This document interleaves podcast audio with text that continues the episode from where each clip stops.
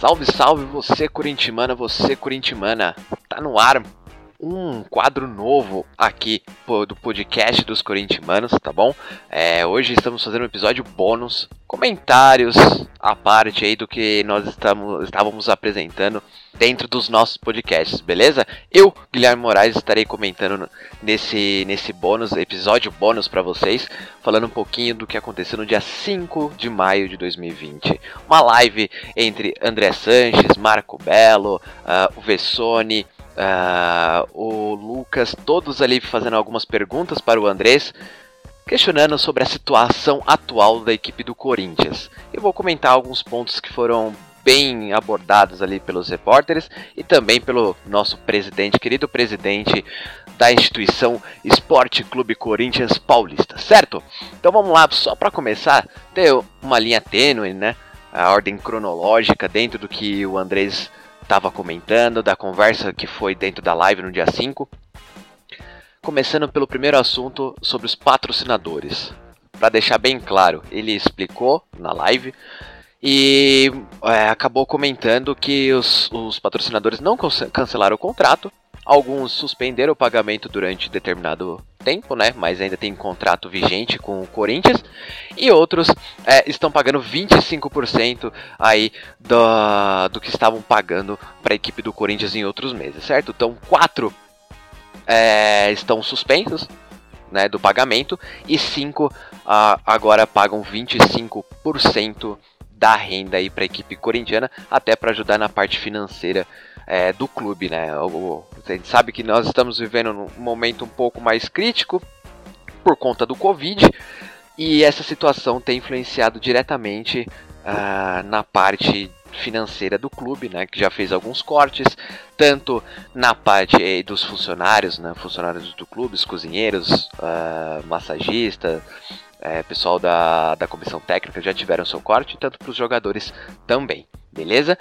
Uma atitude correta aí da, acredito, dos patrocinadores. Já era esperado que tivesse esse corte. O Corinthians também conseguiu negociar uma extensão da, dos contratos de alguns patrocinadores também. Isso faz a diferença pro, pro caixa do clube, certo? Próximo tópico interessantíssimo. Essa eu acho que é a parte mais interessante, é, pra, principalmente para nós torcedores, sobre as eleições, né? tá cravado, as eleições do Corinthians não vão ocorrer no ano de 2021, que é como era de costume, que era é, ocorria em, em, fevereiro, né? Agora vai ocorrer em novembro, tá bom? Uh, novembro, então vai estar tá ocorrendo as eleições na, no Corinthians e como é, agora em abril tivemos as contas divulgadas pelo clube, né? Divulgadas entre aspas, né?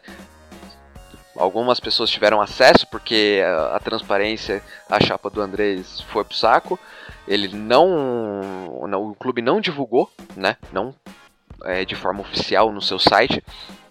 Mas algumas pessoas tiveram acesso e o clube aí tá devendo. Tava, terminou o ano de 2019 com déficit de, é, déficit de 177 milhões de reais. Se não for aprovado, há, há a possibilidade de adiantar as eleições. Até o mesmo Andrés comentou na live, né, na conversa que ele teve, que não faria sentido algum ele continuar no comando do clube para justamente é, ter as contas ser provadas, né? Então o conselho vai fazer a votação, acredito que agora nesse meio de março, mei, mês de maio, desculpa, é, fazer a votação para ver se aprova as contas do, do clube. Se aprovar muito bem, segue a, o baile. Se não aprovar, aí teremos mais brigas políticas dentro aí do, do clube é, do Corinthians, certo? É uma questão que eu, eu acredito não vai ser aprovado, tá? O pessoal do conselho, eu acredito que vai reprovar essas contas, até por tudo que foi passado, tudo que foi conversado, é, a transparência que o Andrés fala que, que tem e não tem. A chapa dele tá muito perdida né, nesse último mandato dele.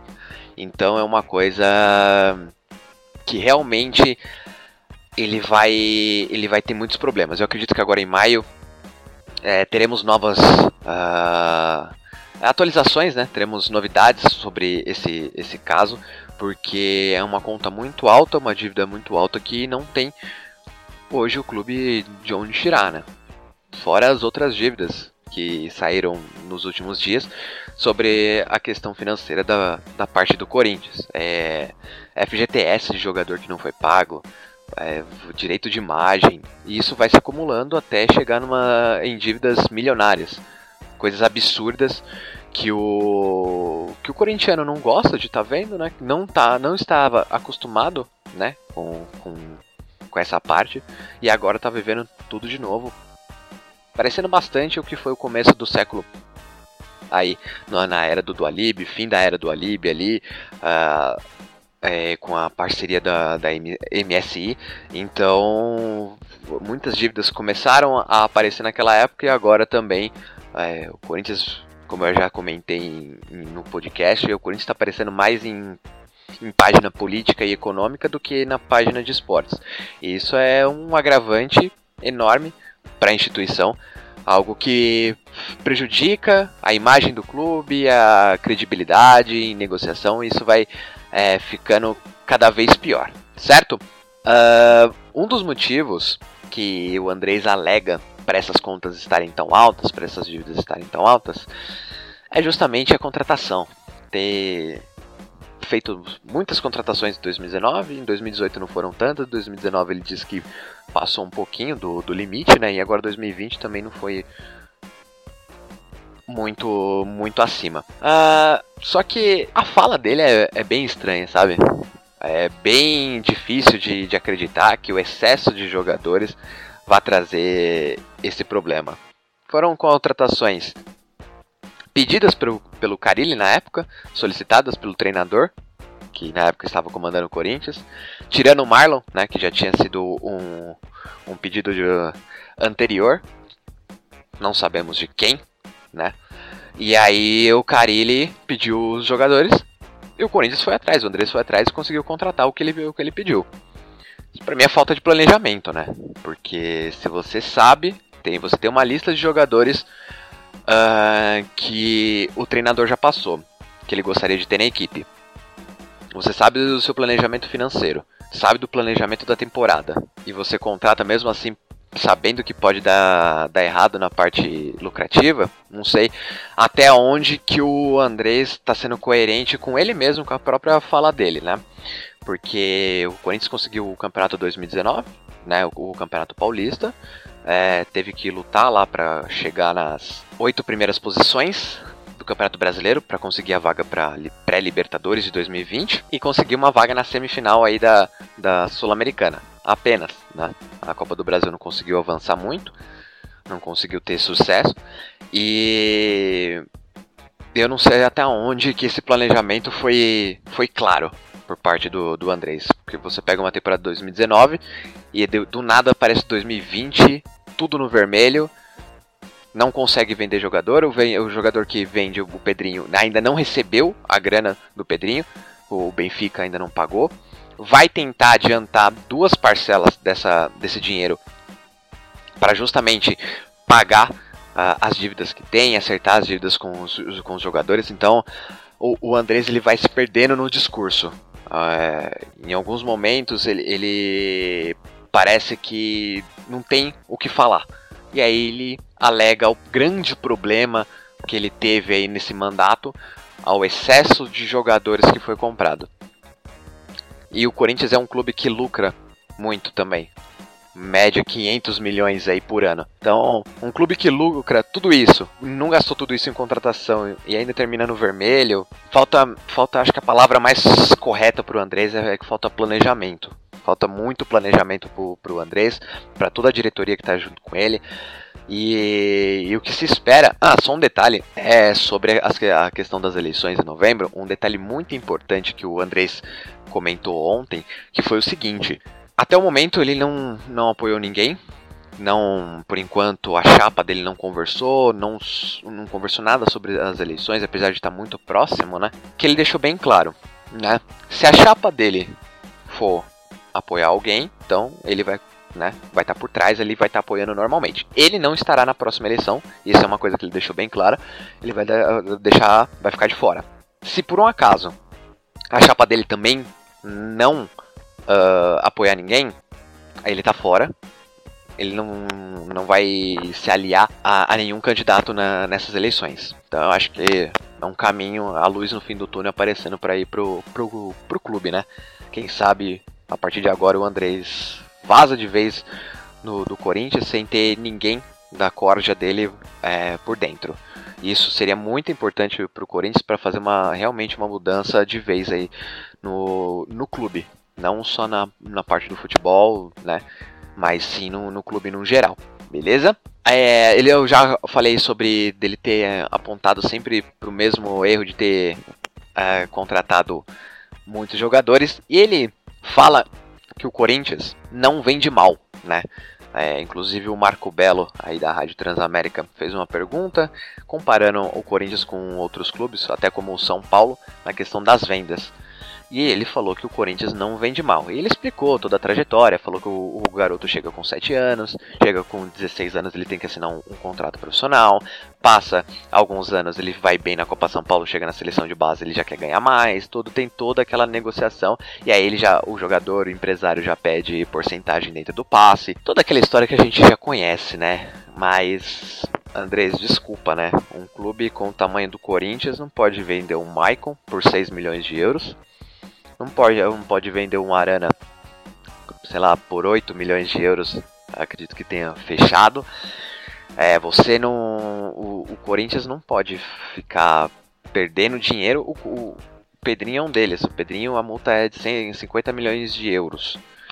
Tá saindo por nem metade disso. Então, o Corinthians sim é um clube que vende mal. São casos raros que o Corinthians consegue é, sair bem. Acho que uma, a última talvez tenha sido a venda do Jô, né? Porque contratou de graça e vendeu por 40 milhões de reais. E aí tenha sido o grande, é, o grande impacto, até pela idade que o Jô tinha, né, tem, né? Já é um pouco mais avançado. Ele, o Andrés acabou se perdendo muito nos argumentos, acabou citando até a venda do Silvinho. O quanto tempo faz que o Silvinho já parou de jogar bola? Quanto tempo faz que o Silvinho já saiu do Corinthians?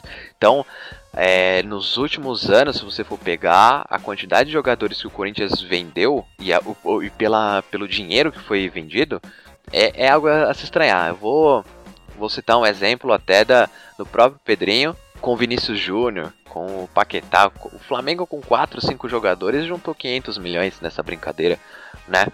O, o Santos fez uma venda muito boa do Rodrigo também, teve a venda do, do Neymar. Então, é, acho que é melhor às vezes aceitar que errou do que ficar criando justificativas, né? Criando desculpinha para não não se perder nos próprios nas próprias palavras.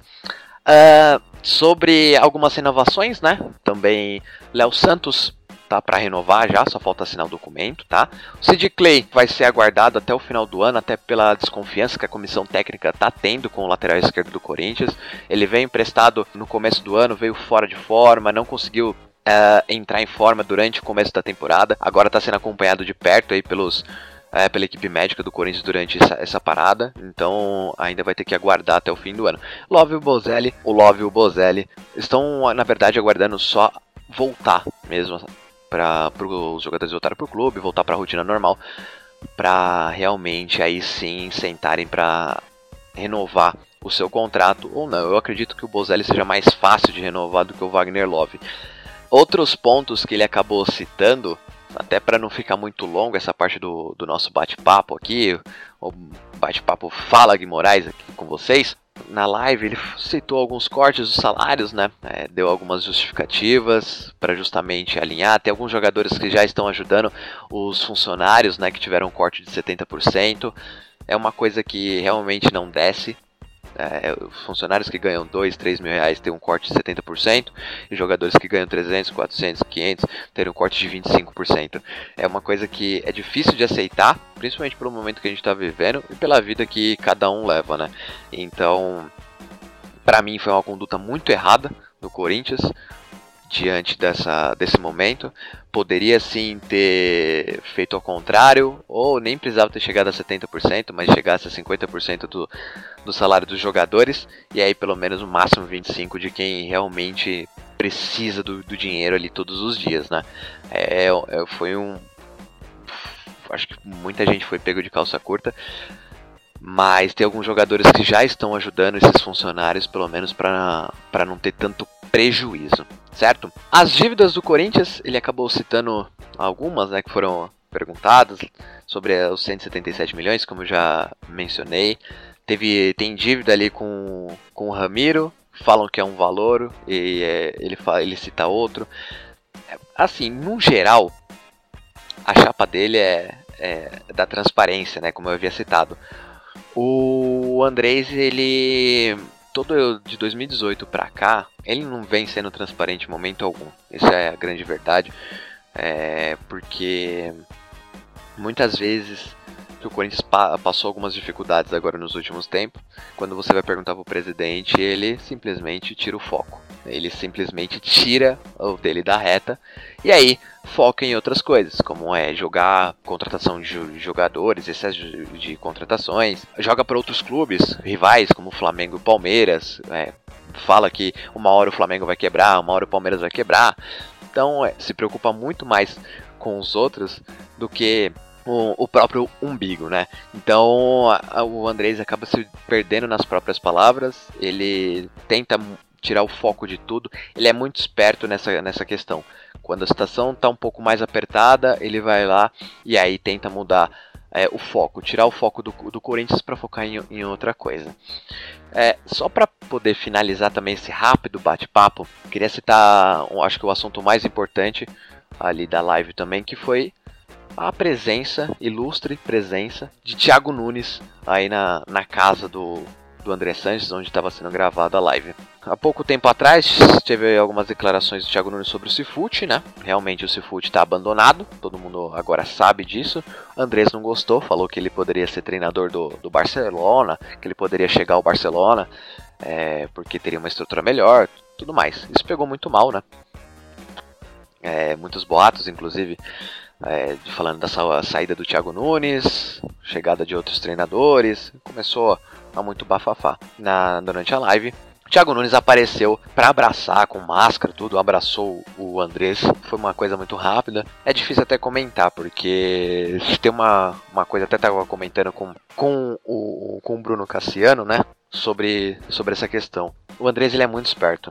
Ele sabia que as perguntas viriam para ele sobre o Thiago Nunes. Conseguiu marcar uma reunião justamente no horário da, da live e que o Thiago Nunes estivesse dentro da casa dele para poder aparecer e mostrar que a situação tinha sido normalizada, é, não, ter, não tinha discussão, não tinha briga, não tinha, não tinha problema algum entre os dois.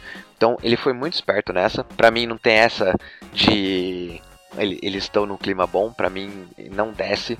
Eu acho que realmente ele usou ali o momento para diminuir a fumaça. Ele foi esperto, usou a, o YouTube, né, para poder mostrar que que realmente não estava acontecendo nada, toda a divulgação, é, tinha algumas pessoas assistindo, então o, ele usou da esperteza dele para realmente é, abafar o caso, né, para mostrar o futuro, é, falar que tá discutindo o futuro do Corinthians, quando voltar, planejamento, que não sei o que, mas não tem essa, né? Talvez alguns alguns chegam a comentar que é bom mostrar isso, para mostrar que os dois estão em paz, mas eu acredito que a torcida corintiana entendeu muito bem o recado. Eles não são amigos, né? Pelo que o Andrés falou no, no, último dia e desse espaço de tempo até a live, acredito que a, a cabeça dele não, não tenha mudado di, diante da, do que foi falado do, o Thiago Nunes acabou falando sobre o Seafood. Para mim, ele usou muito bem ali da imagem, tentou abaixar a fumaça, mas ele sabe que é, é muito diferente é, hoje a, a, torcida do Corinthians. É uma torcida que está muito mais ligada, muito mais esperta a qualquer atitude que ele faça. Então, é, eu não vejo, talvez com bons olhos, essa, essa aproximação.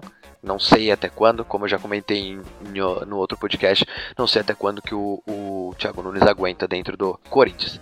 Gente, isso é um bate-papo rápido, só para comentar como foi a live do dia 5 aí da, do Andrés com, com os jornalistas, tá?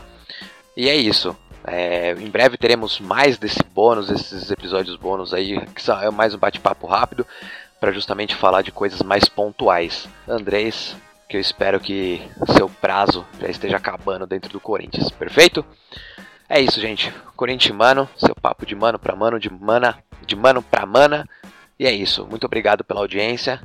Curta a gente nas nossas redes sociais. E é isso aí. Até a próxima.